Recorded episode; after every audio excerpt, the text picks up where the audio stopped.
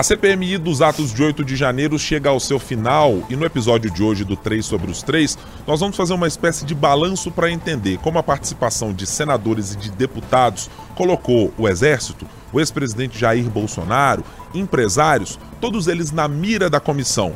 Mas o resultado prático pode levar a algum tipo de indiciamento ou voltaremos a falar sobre pizza em CPIs no Brasil. No plano de Minas Gerais, a gente vai falar sobre o governador Romeu Zema, também numa interface com o ex-presidente Jair Bolsonaro. Será que Zema está tentando nesse momento se distanciar de uma parte do eleitorado que o reelegeu em Minas Gerais, o bolsonarismo? Será que essa é uma estratégia para 2026 de se descolar do ex-presidente da República? Esses são os assuntos que a gente aborda a partir de agora no 3 sobre os 3. Os principais fatos sobre os três poderes da República. 3 sobre os 3.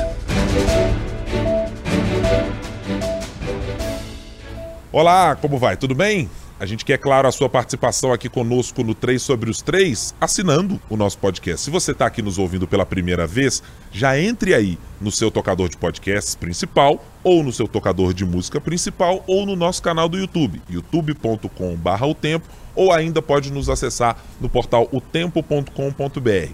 Na aba do lado direito, no canto alto da página, tem lá Canal O Tempo todas as sextas-feiras, a partir das 7, 8 horas da manhã, a gente já tem disponível o nosso episódio em áudio e vídeo para você poder nos acompanhar. Então, espalhe também para quem gosta de política, em especial para quem quer ouvir a política de Minas Gerais e de Brasília por aqui. De volta, depois de um período que eu diria, e daqui a pouco a Francine Ferreira, lá direto de Brasília, vai confirmar, eu diria que foi um período praticamente sabático, porque parece que foi um ano Marina Schettini, como vai, nossa editora do jornal Tempo? Tudo bem? Nossa, que sacanagem, né? Foram microférias. Micro? Micro, 15 dias. Eu quero ver quem vai ser o próximo a tirar férias. Já que esse negócio de férias está sendo um problema, acho que a gente pode barrar acabar. Ninguém mais pode tirar férias esse ano. O que, que você acha? Eu acho que a gente precisa respeitar a Constituição, né? É... A gente faz mudanças na Constituição. Esse negócio de aniversário Acontece. de Constituição, é. não pode mexer nela, a gente pode mexer. Eu, como sou um garantista, né, ah. por natureza, é, acho que a gente tem que preservar esses direitos adquiridos, assim se tiver uma PEC, por exemplo, a gente pode fazer isso para uma próxima temporada ou para alguma outra possibilidade. Vale para a próxima legislatura. É, né? Talvez para a próxima é, legislatura, mas não justo. podemos legislar em causa ah, própria. Entendi. Muito bom tê-la de volta, Marina. Ah, é ótimo voltar. Muito bom, muito bom estar com a Fran também agora. Uma alegria. Pois bem, Francine Ferreira, nossa editora-chefe de O Tempo Brasília, como vai, Vossa Senhoria? E a primeira pergunta é a mais importante. Foi um ano sabático que Marina Schettini teve aqui, né, Fran? O Fran, Mulheres Unidas, hein? Ai, meu Deus, olha, porque eu ia seguir com o relator, mas aí ela, a, a base já começou a agir, né? Já. Assim, eu vou sair pela tangente, porque Marina Schettini entrou de férias e até agora não teve nenhum recebidos aqui não pago. Então, assim, a gente pode conversar. Mas nada disso de não vão mexer em direito garantido, não. CLT tá aí, férias. Vocês me não me compliquem, não, que eu entrei faz o quê? Ó, vai fazer, fez um mês ontem, voltando pro tempo. Então. É. Então, Por favor, hein, gente? Então veja bem, nesse um mês, Marina Schettini já tirou possivelmente duas férias. Nossa! Só que a gente estava contabilizando assim por ausências em episódios do podcast e tal. Foi substituída aqui pela nossa Talita Marinho, mas agora está de volta e assim, como tem um prazo regimental para tirar novas férias, só vai ser permitido a ausência do podcast agora daqui a mais ou menos uns dois anos ou coisa parecida. É, porque precisa respeitar um tempo, né? De, de, Aí tem que ver embargo declaratório, tem um monte de questões Não, que eu vou usar esse tempo aí para trabalhar minhas bases, ver meu lobby aí, porque eu tô precisando, pelo jeito, aqui nesse podcast, tô é, fraca. Que coisa, viu? Bom, você, claro, nosso ouvinte, já sabe dos assuntos que a gente vai abordar, e eu vou começar tratando sobre o assunto nacional no nosso episódio de hoje, porque a CPMI dos atos do 8 de janeiro está chegando ao seu final. É, e a, eu, eu ainda, confesso que lendo tudo sobre CPMI, fui lá uh, fuçar um pouco nos requerimentos que foram apresentados pelos parlamentares, fui fuçar também ali no objeto central da CPMI, em todos os documentos que estavam lá na página do Congresso, é, e eu ainda estou dividido entre saber se estamos encerrando a CPMI do 8 de janeiro, se estamos encerrando a CPMI das joias sobre a família Bolsonaro, se estamos encerrando a CPMI relacionada ao Exército, a patente, golpe de 64 ou outras coisas, porque boa parte desses assuntos permeou a CPMI. e alguns dos argumentos construídos, muitas vezes pobre, de maneira bem paupérrima pelos parlamentares, não conseguiam sequer ligar os pontos de algumas das coisas que estavam sendo discutidas e das pessoas que estavam lá prestando seus depoimentos, aquelas que falaram e aquelas que não falaram, falaram uh, por motivos de haver um, um habeas corpus a favor deles. Ô Fran, e, e tomo a liberdade de chamá-la dessa maneira, é, qual é o saldo que podemos tirar dessa CPMI do 8 de janeiro que está chegando ao seu final? A relatora era criticada porque era uma relatora governista. O presidente da CPI era criticado pelo, por quem estava do outro lado, porque diziam que ele era mais bolsonarista do que seria imparcial. É, ao final dos trabalhos, com essas duas figuras e tantas outras que passaram por aquela mesa uh, no Congresso Nacional, tá saindo que CPMI do 8 de janeiro, hein? Pois é, Ibrahim. É, vamos, pode chamar de Fran, tá? Mas, pois é, Vamos pensar, é, vamos, queria começar já pensando o seguinte, no dia, essa CPMI era para ser encerrada no dia 20 de novembro, ou seja, mais de um mês, e ela vai ser encerrada no dia 18 de outubro. Então a gente já percebe que, diferente do que acontece em outras comissões, né, parlamentares de inquérito aí, sempre se pede um tempinho a mais para prorrogar. Mas nesse caso ela vai ser encurtada. E o que a gente vê é que o objeto central dela, que era de identificar quem seriam as lideranças, quem financiou, quem organizou os atos de 8 de janeiro, como todo mundo sabe, terminou aí em depredação dos prédios dos três poderes, em pedidos aí de golpe de Estado. Então ela não conseguiu ainda chegar nesse ponto. É, o que se viu foi principalmente militares no centro aí de toda essa discussão. Estava é, conversando com a Luciane Landim, que é uma das nossas repórteres setoristas de Congresso Nacional, e ela levantou um ponto bem importante, porque justamente o que mais, digamos assim, emperrou o andamento foi porque, se a gente for parar para pensar lá no início, quem pedia a CPMI era justamente hoje a oposição ao governo Lula, principalmente para que o ministro de Segurança Pública, né, de Justiça e Segurança Pública, Flávio Dino, pudesse ser responsabilizado de alguma forma por uma possível omissão aí nos dias, no dia 8 de janeiro.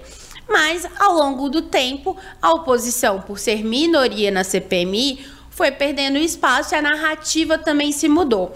O presidente da, do colegiado, o Arthur Maia, que é do Partido União da Bahia, ele criou um acordo ali do seguinte: só vou colocar em pauta é, o que tiver o que tiver acordo para ser votado entre a base e entre a oposição. Só que nisso também muito acabou se perdendo. Então, o que a gente vê é justamente que foi se perdendo essa, o que era o assunto principal no meio dessa CPI. A gente é, é tanto que a espera pelo relatório da Elisiane Gama, a relatora que é do PSD do Maranhão, é justamente o que, que vai estar tá ali, quem que ela vai pedir indiciamento e principalmente como ela vai colocar Jair Bolsonaro, o ex-presidente, nesse relatório. Porque muito se tentou aí para falar sobre a questão das joias, para ver se é, o dinheiro poderia ter financiado os atos. Muito se falou também de como os militares eles atuaram, né, de alguma forma nisso, numa organização ou não. Mas a gente viu que tudo isso foi se perdendo ao longo do tempo. E também teve uma outra questão, foi porque, de forma monocrática, vários ministros do STF, aí o Cássio Nunes, André Mendonça, Zanin, o também Dias Toffoli recentemente, eles deram aí é, decisões para que as pessoas pudessem até ir na CPMI, mas pudessem ficar caladas. Então a gente viu um esvaziamento do que poderia ser realmente o foco, do que poderia realmente trazer uma novidade. Isso fica muito claro e escancarado que nessa semana os trabalhos da CPMI fizeram assim. Foi desmarcada uma uma oitiva que seria nesta quinta-feira com policial daqui do Distrito Federal. Então a gente vê de um esvaziamento, base e oposição não estão mais muito preocupadas com isso. O próximo tema agora já é essa briga aí com o Supremo Tribunal Federal. E a gente vê esse, esse assunto perdendo força. E se a gente for pra, parar para pensar, a CPM, as CPIs também desse ano não deram muito em nada. A CPI, por exemplo, do MST, terminou agora em setembro. Foi a terceira CPI do MST na Câmara sem resultado. A que investiga também jogos aí de futebol, né? Resultado de jogos de futebol. Terminou sem nada. CPI da Americanas também. Então, assim, o que a gente vê é querendo ou não, é um jargão muito antigo. Isso antes de eu nascer, já puxando aí que eu não. Né? mas é que deu, é que vai dar, pode dar em, em Pixar, mas trazendo pro, pro, pra linguagem atual, flopou, vamos dizer assim. O que se espera é que realmente esse relatório possa identificar principalmente militares, tá? Em relação às falas, porque durante todo esse tempo, oito, pelo menos foi discutida a convocação de oito militares, cinco compareceram. Até o general Heleno, né, que poderia ficar calado, mas ele resolveu falar também. Então, pode ser, pelo que a gente está vendo nos bastidores, que tem alguma coisa ali com o general Heleno, porque ele falou que o ex-ajudante de ordens do Jair Bolsonaro, Mauro Cid, ele não teria participado de alguma reunião e depois mostraram a foto. Então, assim. Mas realmente aquilo que foi central, aquilo que todo mundo estava dizendo lá em abril para a CPMI ser instalada, isso se perdeu no meio dessa de todos esses meses. E esse assunto deve ficar por conta do Supremo Tribunal Federal, que já vem julgando aí os casos e decidindo a prisão de várias pessoas que participaram desses atos. É, Marina, você está no campo daqueles que acham que a CPMI é, vai ter alguma possibilidade de ter reais indiciamentos ou que consegue avançar para algo além das investigações da Polícia Federal, que é bom lembrar, estão correndo em paralelo com a CPI para identificar condutas, por exemplo, dos militares inclusive amparadas por decisões do Supremo Tribunal Federal que podem responsabilizar esses militares na esfera civil e, claro, com as punições que eventualmente possam acontecer também na Justiça Militar. Eu acho que avançar além do que polícia, justiça de maneira geral encontre, acho impossível, acho que não vai. Inclusive por uma coisa que a gente estava discutindo lá no começo, na abertura da CPMI, que a própria justiça, né, o próprio STF, como a Fran citou, acaba prejudicando o andamento dessa CPI com essas decisões. Mas também eu acho que é porque a CPI serviu porque a gente já sabia que ia servir. Não só essa CPMI, como várias CPIs aí pelas câmaras municipais, assembleias legislativas Brasil afora. Serviu só para lacrar. Lacração, CPI de lacração. Todas as CPIs agora são para isso. São para aquele deputado, para aquele senador, fazer um recorte ali daquele discurso dele, discurso mais inflamado, jogar para a plateia, falar para aquele eleitorado dele, para ele fazer aquele recorte, colocar nas redes sociais e bombar com aquilo. Porque nem o ex-presidente Bolsonaro foi ouvido na, na CPMI, nem o Braga Neto, que foi ministro dele, que foi candidato na chapa dele, que participava de todas as reuniões, nem ele foi ouvido. Não interessava para a oposição expor o Bolsonaro num depoimento, mas também não interessava para a situação deixar ele ali falar o que ele quiser, solto, fazer um palanque para ele. Não interessava para ninguém ouvir os militares. Então ficou num para mim não, não serve, para mim não precisa. Esse acordo que o Arthur Maia propôs, isso eu acho que eu escancara que não era intenção de ninguém investigar nada. Não se fez, o cronograma que estava previsto não foi cumprido. Essas coisas que a Fran citou, que era para investigar, por exemplo, a participação dos militares, nem isso foi a fundo. Foram votados lá mais de 100, bem mais de 100 requerimentos. 134 requerimentos. Menos de 20 pessoas chegaram a ser ouvidas realmente. E eu acho que isso tudo faz parte também de um processo de banalização do instrumento da Comissão Parlamentar de Inquérito.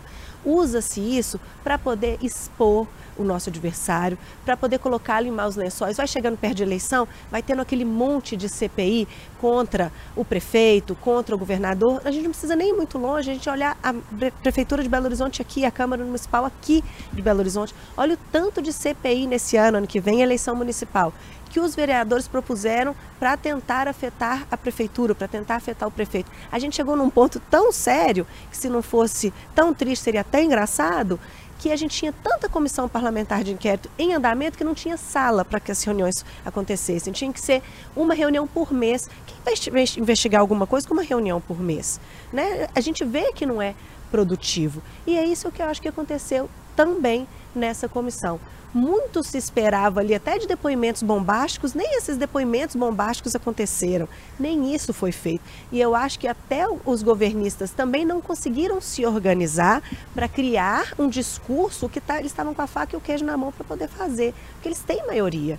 Então acho que faltou ali também um pessoal mais experiente, mais apto para poder conduzir esses trabalhos de um modo favorável para o governo. É, eu vou concordar tanto com você quanto com a Fran neste aspecto de que a CPMI passou muito, mas muito longe de ter um objeto definido que guiasse a conduta daqueles participantes das comissões.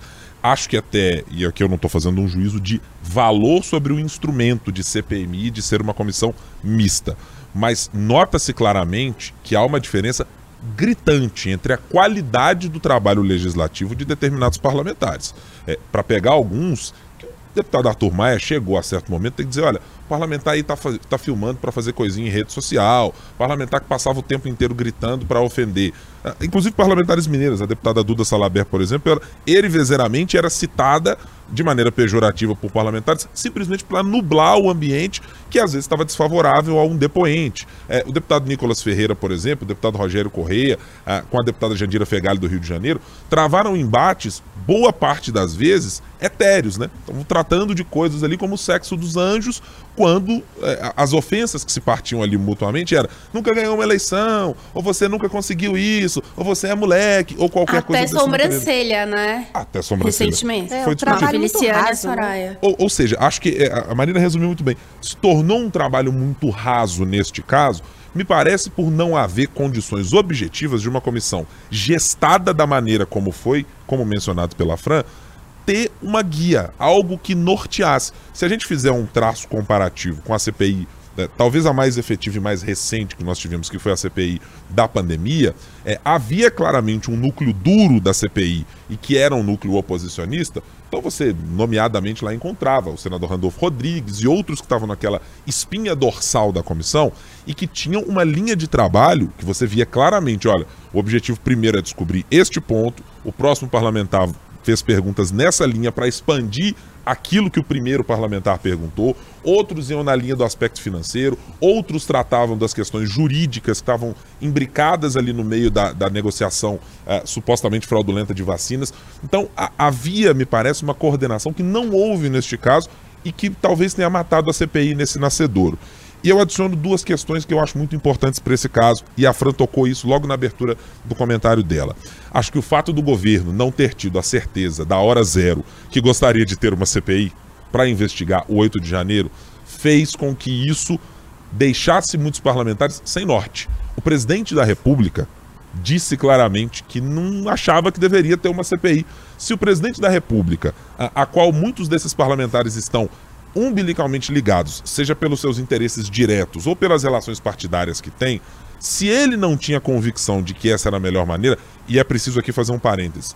Lula claramente dá indicativos, pela escolha do seu ministro da Defesa, quanto pelos discursos, de que não quer uma investigação profunda sobre os militares brasileiros e sobre a participação deles no 8 de janeiro. Fecho parênteses. Com este pano de fundo, era muito difícil encontrarmos uma CPI, uma CPMI nesse caso, que tivesse de fato a ideia de ir a fundo, de sair desvelando, tirando todas as camadas do 8 de janeiro para mostrar o problema que estava na Polícia do Distrito Federal, o problema que estava apontado com os militares de patente alta que estavam naquele caso, o problema de mostrar quem eram os cidadãos civis que participaram com o financiamento, né, os empresários que levaram né, fornecimento de equipamento ou ideologicamente também eh, financiaram, e a Marina também tocou no outro ponto o beneficiário hipotético final dessa história, que era o ex-presidente Jair Bolsonaro. Acho que é- é- é- às vezes é didático lembrar isso. Essa discussão sobre o 8 de janeiro e o 8 de janeiro existe sob o pano de fundo de que o beneficiário principal de um eventual golpe de Estado seria quem estava sentado na cadeira de presidente da República antes de 31 de outubro de 2022. Ou seja, o ex-presidente Jair Bolsonaro seria, hipoteticamente, o principal beneficiário. Mas não se sabe, pelas falas dos militares, nem pelas falas dos civis, qual é o real grau de participação dele. E aí o segundo componente que eu vou adicionar nessa história. O fato de investigações profissionais, por gente que entende de investigação, por gente que conhece maneiras de fazer o chamado follow the money, todo ele feito pela Polícia Federal, é, e que embasou muito das, dos pedidos de convocação, de requerimentos da CPI, fez com que os parlamentares também pudessem encostar as costas na parede e dizer: bom, deixa aí que a Polícia Federal também está fazendo o seu papel. E acho que isso ainda foi um determinante também para garantir que não houvesse o mesmo grau de empenho e de esforço que havia ah, no caso da CPMI, ah, da- da- na CPI anterior que eu mencionei eh, eh, da pandemia, porque não havia naquele momento uma disposição da Polícia Federal e da Justiça de investigar o mesmo caso. Nesse caso, objetivamente, há. E a polícia está fazendo o seu papel pelo menos, do que a, daquilo que a gente tem a respeito de delações e das divulgações que foram feitas até agora, Marina. E eu acho que foi também um erro de estratégia, porque quando você tenta abraçar o mundo, você tenta investigar lá as joias, o 8 de janeiro em si, o que, que atrapalhou a eleição lá por causa da Polícia Rodoviária Federal. Então você acaba tentando falar de tudo e você não fala de nada. Eu acho que foi até uma estratégia pensada, porque o que queria se realmente era aparecer, era ter esse recorte de rede social, era desgastar a oposição, mas você acaba escolhendo uma estratégia que prejudica o que deveria ser o seu objetivo, que deveria ser esclarecer o que, que aconteceu naquele fatídico dia do 8 de janeiro. Acho que foi um erro, talvez por um outro objetivo, mas o erro acabou atrapalhando. Assim como eu acho que a falta de preparo de quem estava ali para representar o governo, que estava com a faca e o queijo na mão, mais uma vez vou dizer, e não conseguiu controlar a bendita da narrativa, igual a gente sempre fala. É, eu achei que essa narrativa viraria uma, uma palavra de é, segundo escalão, assim que tivesse uma mudança de governo, mas ela tá aí, vivinha, firme presente, firme e forte. Fran, você ia fazer uma consideração também. Não, então, é justamente. E a gente, só pela postura do presidente da CPMI, do Arthur Maia, de faz, falar que ia fazer acordos para que só o governo não saísse vitorioso, já mostra, né? Que ela já, essa CPMI já entrou começando, olha, as coisas não vão ser vão ser um pouquinho bagunçadas aqui. Então é um final melancólico, vamos dizer assim, sabe? E eu concordo muito com o que a Marina disse, nesse sentido de utilizar realmente uma CPMI como palanque, porque na CPMI todos os olhos estão voltados para ali. Eram pessoas importantes que estavam sendo ouvidas, então, Mauro Cid, é, o general Heleno. Então, assim, era um momento realmente de fazer recortes. Agora, é de novo, né? É, e se a gente pensar também o quanto que foi esse gasto com essa CPMI. Então, tudo isso, sabe, é recurso público, é tempo. Mas é, no final virou uma bagunça que podia. Já começou sendo bagunçado. A oposição pedindo, depois já não queria. Aí o governo aproveitou e começou ali e se perderam numa, numa narrativa que eu diria que nem existiu. Foi uma narrativa do Maia no sentido de vamos deixar as coisas para ser o mais justo possível, mas que no fim flopou aí, tô atualizando a Pixar pro flopou, pra ser bem mais jovem, TikTok. Então. É, não, é mas fique tranquila, Fran, essa é a nossa geração mesmo. Eu e Marina, nós somos é, dessa mesma idade, né? Nós somos okay, dessa geração. Exatamente. O TikTok, o pessoal acostumado a 5G. A gente já nasceu nessa geração, sim, não é, Marina? Começamos sim. no jornalismo nessa geração, inclusive. É, fique tranquila, tá? Ah, já Tranquilo. conquistei o Guilherme pro meu lado, tá vendo? É. Olha isso. Até é o fim difícil, desse podcast eu já fiz a minha base outra vez, tá? É. Poxa, mas você tá parecendo uma CPMI aí, ó. Tá ficando, cada hora vai mudando o foco. É, mas é isso, eu preciso fazer o papel de Arthur Maia neste caso. Eu preciso agradar o Ah, eu não quero ser relatora. Só comprar a base e tal, entendeu? Eu preciso, eu preciso fazer uma conversa aqui é, que abarque todos os lados. Agora eu queria uma consideração rápida de vocês duas também sobre é, um ponto dessa CPMI. É que é claro que o governo não tinha um interesse de que essa CPMI acontecesse da maneira que aconteceu. Talvez nem que acontecesse, né? Como já foi dito aqui nesse podcast mas eu queria um olhar sobre a atual oposição. A oposição, considerando os critérios que a própria oposição usa para se conectar com seu eleitorado, para conversar com quem são seus eleitores, é, para falar dos injustiçados, entre aspas, que a CPMI mirava, vocês acham que a oposição conseguiu cumprir o seu papel olhando para o seu próprio quintal, para o seu próprio cercadinho, Marina? Eu acho que se você for pensar que quem é o eleitorado dele. Se informa apenas pelas redes sociais dele, na maioria das vezes, pensando nesse grupo específico, eu acho que talvez eles possam ter conseguido algum benefício, mas eu não acho que eles conseguiram, igual na CPI, que você citou aí da pandemia, lá a oposição, que hoje é a situação, conseguiu dominar o discurso, conseguiu fazer o que queria. Agora eles não conseguiram chegar nem perto disso. Acho que eles podem ter conseguido falar com quem eles querem falar, mas eu acho que eles não conseguiram impor o discurso que eles queriam, que a culpa foi do governo, que o governo foi negligente, que o governo que não protegeu a sede do governo brasileiro como deveria defender. Eu acho que isso eles não conseguiram fazer. Eu acho que eles conseguiram é, reforçar aquele discurso de que é o pobre coitado do ex-presidente atacado porque tentou tentou fazer um bom governo, porque tentou acabar com as benesses de quem rouba do Brasil. Acho que isso talvez eles tenham conseguido continuar martelando, mas nada além disso, porque eles queriam a CPI.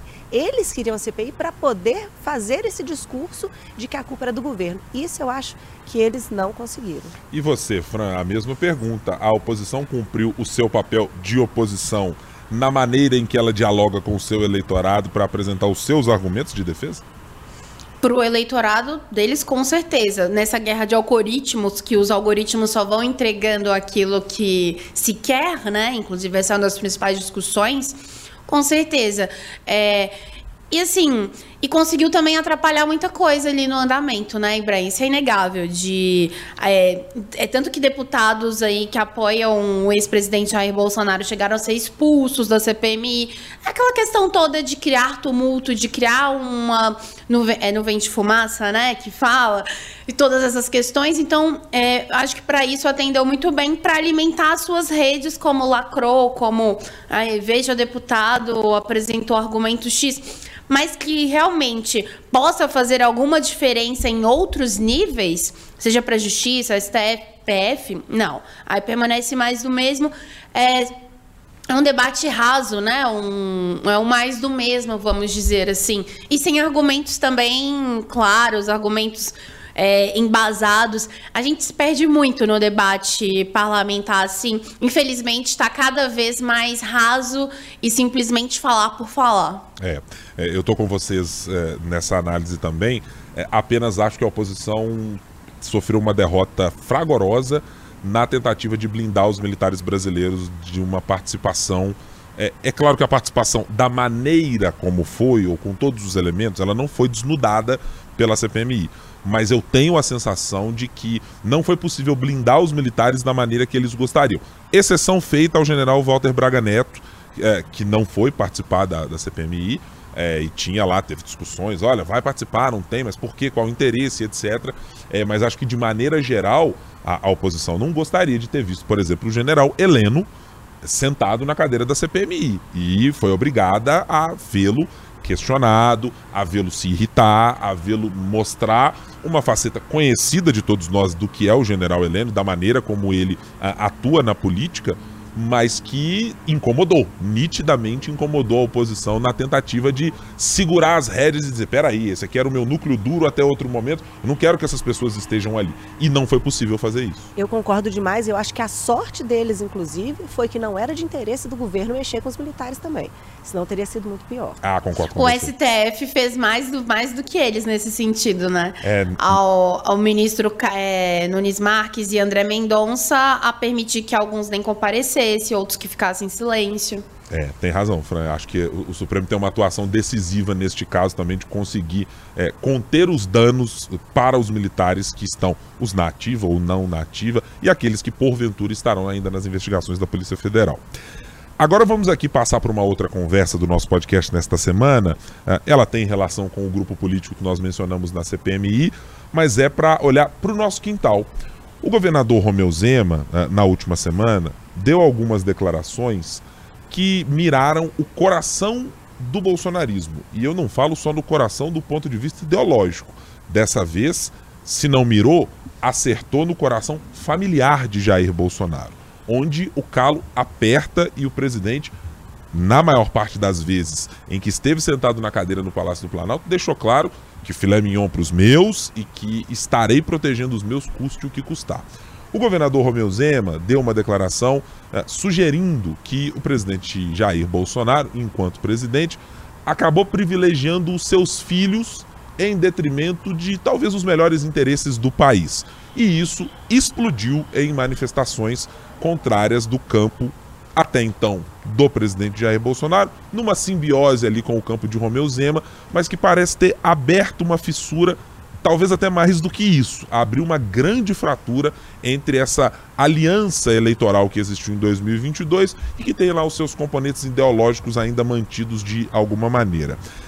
Com os movimentos que foram feitos de declarações de Carlos Bolsonaro, filho do ex-presidente, de Eduardo Bolsonaro, filho do ex-presidente, do advogado e ex-secretário de comunicação Fábio Weingarten ah, e de outros integrantes eh, do grupo político do governador, eu começo te perguntando, Marina, A avaliação que você faz das declarações do governador Romeu Zema e depois de tudo que aconteceu, de como é, o núcleo duro do bolsonarismo reagiu é, contra o governador, é, com declarações de que é parece que ele foi parar quase no campo é, é, Carlos Viana, né? Como alguém. Não, não, é uma persona já não grata é, aqui no nosso campo.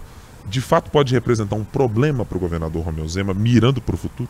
Você está falando aí dos filhos do Bolsonaro, né? Até malandro eles usaram, chamaram o governador Zema de malandro. Essa relação já não vinha tão boa aí nos últimos tempos, porque o Bolsonaro vivendo esse momento difícil dele aí, né? Tantas investigações, inelegível. A avaliação desses bolsonaristas mais raiz é que o governador Romeu Zema, em vez de defender, em vez de ajudar o Bolsonaro, estava de olho em ficar com o espólio dele, viajando nacionalmente, falando aquelas falas dele ali contra o Nordeste, falando que só o Sul que trabalha, que não vive de assistencialismo, que até eu acho bem equivocado, porque por mais que você queira esse eleitor raiz aí, você não consegue ser eleito sem ter Norte e Nordeste, pelo menos tendo antipatia deles mas já era mirando esse eleitorado, então já tinha um, já caminhava para um problema aí nos últimos tempos, já não estava uma relação tão boa, que também, se a gente for olhar mais, mais atrás, já havia uma mágoa lá da eleição, quando o Zema só declarou apoio ao Bolsonaro no segundo turno, morrendo de medo da rejeição dele. Então só foi falar eu sou Bolsonaro, inclusive, foi super Bolsonaro, né? Depois que ele já estava eleito, então não corria risco de perder voto. Então já tinha uma antipatia que vinha desde então. O Zema ainda teve aquele momento ali de ir à Assembleia, da receber, não dar o título cidadão honorário para o Bolsonaro, mas já vinha numa situação ali muito difícil. E agora foi visto realmente como uma afronta. Quando ele fala não só dos filhos do Bolsonaro, mas ele lista ali a Sé, né? Ele fala dois motivos de que ele não é igual ao Bolsonaro. Ele acaba fazendo aquilo num evento do Dória, do ex-governador de São Paulo, João Dória, que é um inimigo declaradíssimo do ex-presidente Bolsonaro e de todo mundo que está com ele ali. Foi num evento patrocinado, criado, feito, produzido por ele e com Dória ali do lado. Quando o Zema, além de falar dos filhos, acaba falando que também na pandemia, a postura na pandemia foi diferente, foi o motivo principal, foi quando escancarou a briga entre Dória e Bolsonaro. Então, quando ele fala ali, para você ver como é que a gente é diferente, aqui Minas Gerais quase teve menos morte que o resto do país, ele está meio que dizendo, em outras palavras, que a postura do ex-presidente causou as mortes. Então, só pelo aquele sorrisinho de canto de boca do Dória ali, enquanto o Zema fala, já mostra que aquilo criaria um problema enorme, foi visto como uma afronta, principalmente por ser ao lado do Dória. Então acho que essa relação agora já era. Eu acho que o Zema está percebendo, no começo o Zema ainda estava achando que ele conseguiria ser o candidato do bolsonarismo. E por mais que ele atacasse esse eleitor, fosse atrás desse eleitor com essas falas, por exemplo, sobre o Nordeste, é, contra o PT, ele descobriu que não adiantava nada ter esse eleitorado se ele não tivesse o Bolsonaro, se ele não tivesse a bênção do Bolsonaro. E para Bolsonaro, a lealdade tem que ser canina. E o Zema nunca foi leal desse tanto. Por mais que ele tenha chorado, rezado, pedido pelo amor de Deus para votar no Bolsonaro durante a eleição, ele não esteve com o Bolsonaro o tempo inteiro. Ele não é leal igual quem é leal ao Bolsonaro está do lado dele. Então talvez ele te, esteja tentando agora fazer mais ou menos o que o Tarcísio fica ali, com o pé nas duas canoas, né, Tarcísio de Freitas, tentando não abandonar o Bolsonaro por completo, mas já pensando que ele precisa de outra estratégia. Inclusive, quando ele diz que é da nova direita formando, isso é outra bomba para o bolsonarismo, porque o bolsonarismo, o Bolsonaro, ele precisa se manter em evidência, vai ser muito difícil, inelegível, com esse monte de processo, com todas as ameaças que estão vindo para ele, isso vai ser muito difícil. Então, o bolsonarismo está tentando fazer com que a direita gire em torno apenas do Bolsonaro. O Bolsonaro é o líder, tudo que acontece tem que ser perto dele. Quando o Zema fala em renovação de direita, é mais um golpe no bolsonarismo. Então acho que não é uma fenda, não. Acho que é um buracão que se abriu e acho que vai ser muito difícil reverter isso. Vou ajustar o discurso aqui uh, pela análise da Marina. Esse Grand Canyon que parece ter sido aberto é entre Romeu Zema e Jair Bolsonaro e o grupo político de Jair Bolsonaro, Fran, é, parece que sinaliza que os ecos da eleição de 2026 que vinham desenhados assim como, olha, quem será o sucessor de Jair Bolsonaro? Tá me parecendo que daqui para frente as tratativas vão ser quem estará margeando o bolsonarismo, mas que não será necessariamente aceito para a festa do bolsonarismo para participar dela nos comes e bebes, não? Pois é, Ibrahim, eu acho que a gente pode analisar de um ponto também de que o Bolsonaro não tem mais mandato. Então a gente está em 2023. Para 2026 vai ser uma outra história. E fora isso, porque a imagem do ex-presidente tá passando por um desgaste enorme. Então, assim, tem o caso das joias, tem a questão do 8 de janeiro, tem várias outras questões e que próprios aliados de Jair Bolsonaro, é, ferrenhos, mais caninos, vamos dizer assim, do que o, do que o Zema, né? já estavam abandonando. E se você for pensar, até mesmo o empresário que foi idealizador aí das motocicletas em São Paulo já se afastou de Bolsonaro. Porque hoje o que tem mais sido questionado é justamente sobre aquele discurso que ele falava de corrupção e tudo mais. Isso das joias e vários outros casos que têm vindo à tona, e, e também tem um ponto importante que a delação do Mauro Cid, o ex-ajudante de ordens dele, é, que deu aí sobre aquela possível reunião com os então três chefes aí das Forças Armadas para se decidir se poderia ter uma intervenção militar ou não, isso tudo pesa. E, e é importante, né? Você fica ali como apadrinhado, mas em um momento precisa se descolar do, de quem seria, teoricamente, o seu padrinho também. Então o Zema agora ele tem como um dos objetivos justamente criar uma identidade própria e que não vai ser ir para se vencer, para ser um possível presidente da República, é inteligente também que ele consiga o apoio do de centro, né? De quem ali não, não é tão radical nem para uma esquerda nem para uma direita. Fato é, Zema foi muito esperto ali na primeira eleição dele em citar o Bolsonaro, em citar o nome do Bolsonaro naqueles últimos segundos de um debate. Isso alavancou, foi uma estratégia que realmente deu certo. E agora a estratégia é justamente descolar e que ele não seja mais ligado, suponhamos, ao Bolsonaro, a outro nome, mas que ele tenha uma identidade própria, de Zema, de novo, com aquele, com aquele discurso de é, de menos gastos no poder público e de várias outras pautas que o Novo defende. E neste momento está ligado ao Bolsonaro, quando o Novo prega sobre ficha limpa e vários outros pontos, não é nada interessante. Então, acho que vem muito dessa iniciativa dele de ter uma identidade própria. A gente está falando em 2023, no final, ainda tem um tempinho aí para se construir isso. E é aquilo, né? Aliado político vem, vai, volta, é aquela confusão danada, mas é importante para ele agora ter um o selo Zema, vamos dizer assim, do que ele fez no governo de Minas que poderia replicar é, no nível nacional. Eu diria que se tivesse um cursinho disponível na plataforma Hotmart sobre como se equilibrar entre apoios de esferas diferentes, governo federal e estadual, ideologicamente opostos, o governador do Rio de Janeiro, Cláudio Castro, eh, teria como seus clientes o governador Romeu Zema com participação nas aulas também de Tarcísio de Freitas, que é outro que faz isso é, muito bem. Sobe no mesmo palanque em que o presidente Lula, quando necessário, tem investimento, tem recurso para São Paulo? Não tem problema, estou aqui. Mas abriga o ex-presidente Jair Bolsonaro no Palácio dos Bandeirantes para também manter essa correlação de forças ali junto a ele. É, então eu acho palestra, que. Palestras de MDB, né, nesse curso, né? Perfeitamente, palestras de MDB. Não, essa é, é, é o primeiro tópico. É, inicia, a leitura inicial deste curso. Então eu acho que claramente o governador, entre esses três nomes, e eu vou adicionar um quarto nome, mas que eu acho que marginalmente está nessa discussão, que é o governador do Rio Grande do Sul, Eduardo Leite, é, dentre esses três nomes aqui da região sudeste, o governador Romeu Zema é aquele que me parece ter a maior dificuldade em encontrar o equilíbrio fino entre fazer a manutenção do seu eleitorado, que é um eleitorado que responde favoravelmente ao ex-presidente Jair Bolsonaro, e conseguir se equilibrar com esse mesmo eleitorado, que às vezes na dinâmica municipal também tem apoio ao presidente Lula em, ou candidatos que têm alguma ligação a, a ele. Claramente o governador tem dificuldades em fazer esse equilíbrio e acho que não encontrou, está longe disso, encontrar a maneira de como eu vou equilibrar entre esses dois tipos de eleitores. E eu fui buscar um pouco é, é, para tentar responder, acho que a pergunta que mais me incomodava é, quando a gente estava discutindo essa pauta era o governador Romeu Zema diz: Eu não sou exatamente o, o ex-presidente Jair Bolsonaro, eu discordo de muita coisa, eu tenho essas diferenças específicas.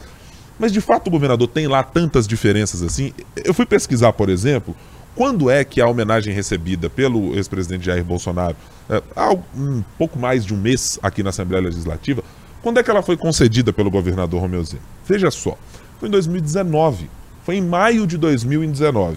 Neste mesmo tempo, o que estava acontecendo no Brasil àquela época?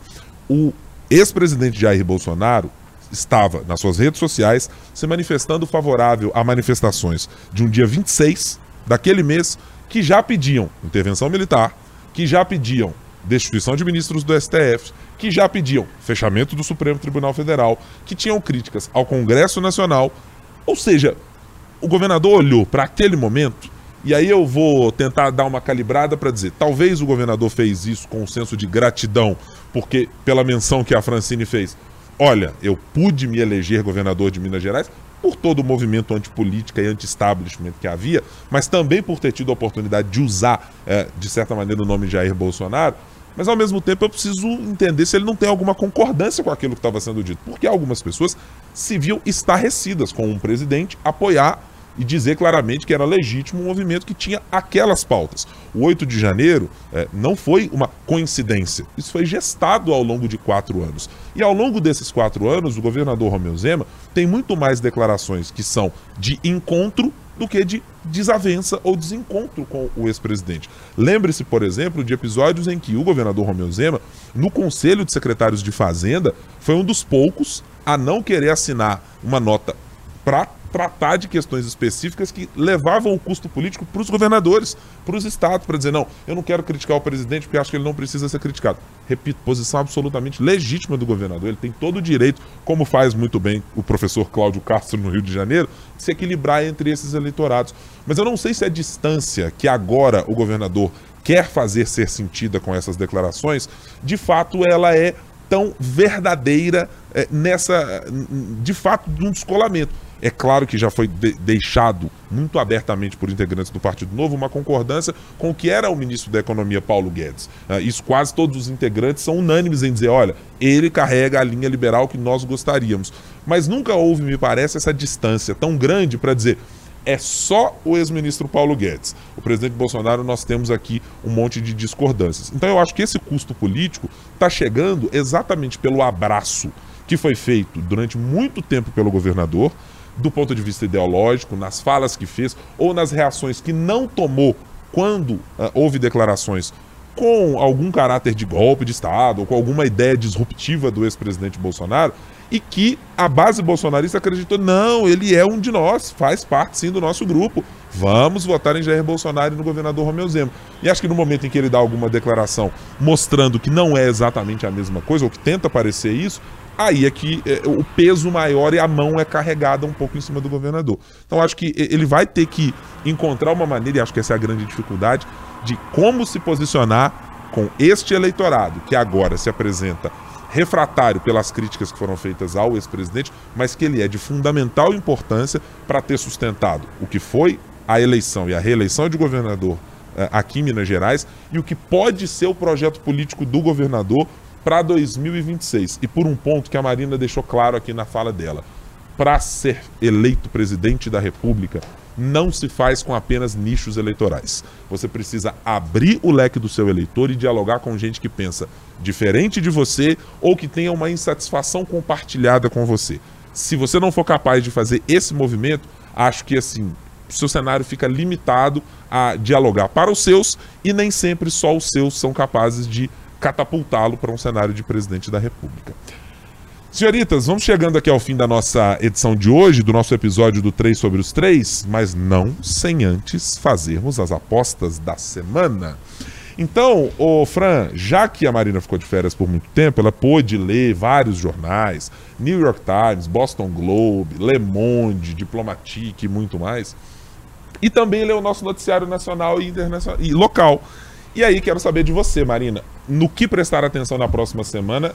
Claro que o Congresso Nacional estará de mãozinha para cima, mas ainda tem coisas que acontecem em Brasília. Você tá com Brasília, tá com Minas Gerais, para onde está a sua mirada? Eu tô mais barrista ainda, tô Belo Horizonte. Aí eu gostei. ah, também porque a gente vai ter uma semana morta aí no legislativo e tudo, eu gostaria de olhar para a Câmara e para a Prefeitura, mas não nos trabalhos na casa, mas nas articulações. A gente já viu o Gabriel Azevedo aí falando algumas vezes, presidente da Câmara Municipal, que está com a bandeira branca para o prefeito. E a gente já vê nos bastidores aí tentativas de encontro com o prefeito para poder negociar, para poder conversar, para poder aparar essas arestas aí que por tanto tempo ficaram nessa relação FUAD e esse grupo de vereadores. Eu quero ver como que vai funcionar isso, porque a gente tem um movimento desse grupo de vereadores querendo se encontrar com o prefeito e o prefeito falando assim, ó, oh, só enquanto for separado. Com os 14, que é são os 13 do Gabriel, mais o Gabriel, eu não me encontro. E esse grupo de lá falando assim, só vamos se formos os 14. Então vamos ver se nesse tempinho aí que eles vão ter para conversar, que é um bom tempo, já chegando no final ali, né, o Gabriel está com o tempo contado, se eles vão conseguir fazer esse grupo se quebrar ou se não, se eles vão continuar unidos, porque basta levar um. Se a prefeitura levar um, hum. eu acho muito difícil esse grupo se manter unido. E eu vou adiantar o meu voto. Eu vou seguir aqui com a relatora Marina Schettini. Eu também estou curioso para saber como esse arranjo Câmara Municipal uh, barra Gabriel Azevedo e PBH barra Marcelo Aro será feito. Se há espaço de fato para algum tipo de diálogo, dado o histórico. É, são dois meses, talvez, é, de tentativa, duas semanas de uma tentativa de paz em dois meses de crise, mas com um ano ou mais de um ano de críticas direcionadas à prefeitura. Eu não sei se esse saldo não vai ser colocado na mesa na hora de olhar para a bandeira branca e decidir eu acho que o tecido da bandeira é um pouquinho pequeno e um pouquinho menor do que ele deveria ser. Mas tô, tô com a Marina nessa. Acho que esse é um bom assunto para prestar atenção. Fran, qual é a sua mirada para a semana que vem? Bom, eu acho que vai ficar muito no resquício que a gente está vendo nessa semana, que é justamente sobre essa tensão entre Supremo Tribunal Federal e Congresso Nacional. A ideia é ver aí se vai ter o, se essa, esse clima nada ameno, ele vai dar uma arrefecida ou ele vai piorar. Semana que vem a gente tem feriado, então também tem uma espera aí se o presidente Lula vai fazer indicação do nome dele ao STF ou não. Mas é, a expectativa é que esses recados do Congresso para o STF continuem aí vindo aos pouquinhos, se isso não for, se eles não entrarem num meio termo aí. Aí isso também já é conversa para outro podcast. É, talvez a turma vai ter aí um descanso, aliviar a cabeça, ler bons livros e aí vão encontrar outros termos para essa conversa. Ô Francine Ferreira, um abraço para você até o nosso próximo episódio. Até. Obrigada. De, na, de nada? É, depende. Se as encomendas chegarem aqui, aquelas de Brasília, eu vou agradecer mais efusivamente. Estou aguardando a volta aí da lanchonete com os empadões e com todas as Ai, coisas. Ai, não tem mais empadão. Oh. É, e vamos ver, né? Vamos ver se não tem, né? Ô, Fran, negocia ah. aí. Vou, vou, pensar no caso ah, de vocês. o, ó, no fim das contas, o, o, o, orçamento secreto nem acabou tanto assim. Dá uma olhadinha. Você sobrou ali um resto da pagar e tal, alguma coisinha do gênero. Vou conversar com o financeiro. Isso. O pessoal tá. do orçamento. Tá. Marina Schettini, ótima semana para você. Nos falamos na semana que vem no podcast. Ah, combinado até.